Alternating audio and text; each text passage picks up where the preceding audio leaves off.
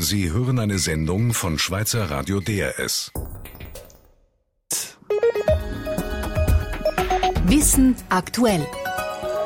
Psychische Störungen sind nichts Mysteriöses, sondern der Ausdruck von einer Hirnkrankheit, wo man kann heilen kann. Das ist ein Traum, wo Hirnforscher seit dem 19. Jahrhundert träumen.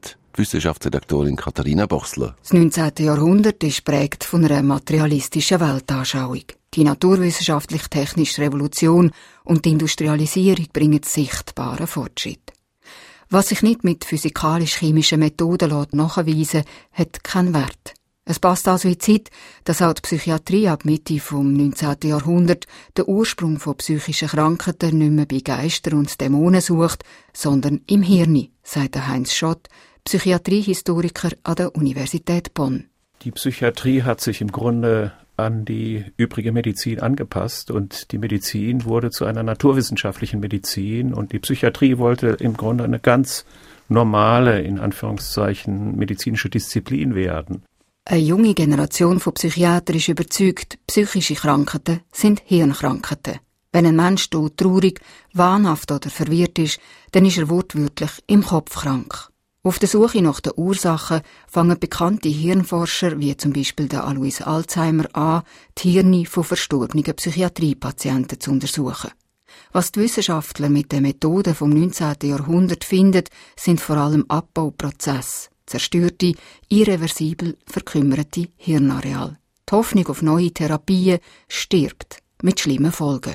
Man hat eben dann an die Vererbung gedacht und gemeint, dass diese Menschen sich nicht fortpflanzen sollten, hat das also eugenisch versucht in den Griff zu kriegen und deshalb waren ja auch die Psychiater immer ganz vorne, wenn es darum ging, die Sterilisierung einzuführen, also die Unfruchtbarmachung solcher Patienten. Das war ab Ende des 19. Jahrhunderts ganz im Blickpunkt der Psychiatrie aus dieser Vorstellung heraus. Der grosse Traum, dass man psychische Krankheiten mit einer Hirntherapie könnte kurieren, der Traum wird zum Albtraum. Viele Psychiater werden zu Anhänger der Rassenideologie, auch in der Schweiz. Die Ideologie erreicht ihren schrecklichen Höhepunkt während dem Nationalsozialismus in Deutschland, wo fast 400.000 Psychiatriepatienten mit aktiver Hilfe von angesehenen Psychiatern ermordet werden.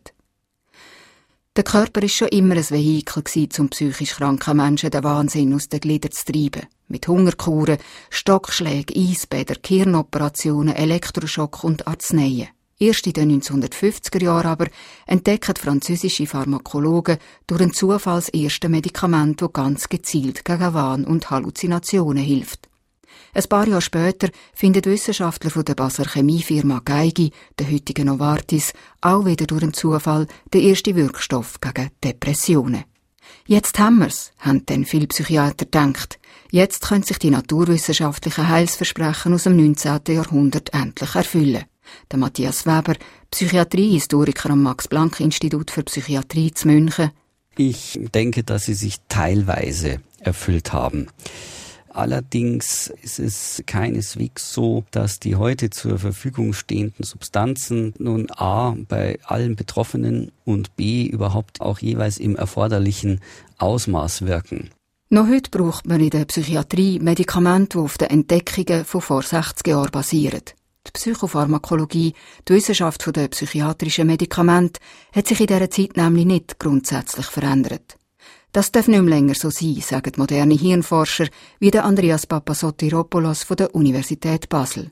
Viele Pharmakotherapien setzen ziemlich generell an im Gehirn und so ziemlich unselektiv. Und die Hoffnung ist, endlich mal in die Tiefe gehen zu können.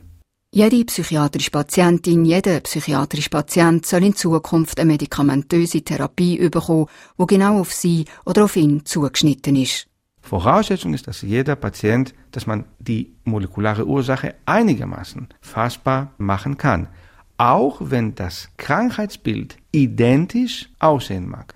Heute weiß man nämlich, dass sich hinter der gleichen Diagnose ganz unterschiedliche Hirnstörungen können verbergen können. Dass zum Beispiel zwei Patienten mit der Diagnose Schizophrenie an ganz unterschiedlichen Stellen im Hirn können kranken Trotzdem kommen die beiden Patienten heute noch die gleichen Medikamente über.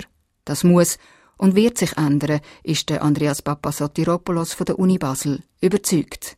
Ich wage jetzt keine Prognose wann, aber ich bin mir ziemlich sicher, dass ich das selber erleben werde. Vielleicht und hoffentlich geht ihr der Traum in Erfüllung. Psychisch Kranke, Schizophrenie nicht einfach in ein Medikamententöpfchen tun, sondern individuell können behandeln. Wissen aktuell ist das auf DRS 1. Wissen aktuell. Der Beitrag von der Katharina Bossler, den können Sie gerne nochmal hören. Selbstverständlich. Sie hörten eine Sendung von Schweizer Radio DRS. Mehr Informationen auf drs1.ch.